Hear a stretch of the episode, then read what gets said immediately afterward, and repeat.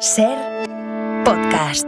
Venga, el mundo today, que pase. Los que sean, venga. Vamos. Junts y Esquerra aclaran que cuando hablan de hacer presidente a Sánchez se refieren a que sea presidente de la República Catalana.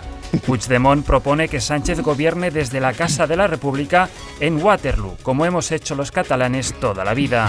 Feijóo ha preguntado si el resto de España se lo podría quedar él. La nueva ley de bienestar animal multará con 500 euros a los toreros que no recojan las cacas de los toros. El texto establece además que habrá que torear siempre con correa y se sancionará a los diestros que aten al morlaco en una farola mientras compran el pan. Los servicios secretos en guardia ante un look arriesgado de la reina Leticia.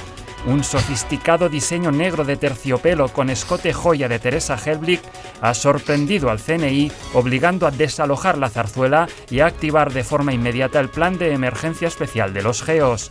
Pedro Sánchez ha comparecido de urgencia para tranquilizar sobre el vestido bicolor de infarto que doña Leticia pensaba ponerse esta tarde.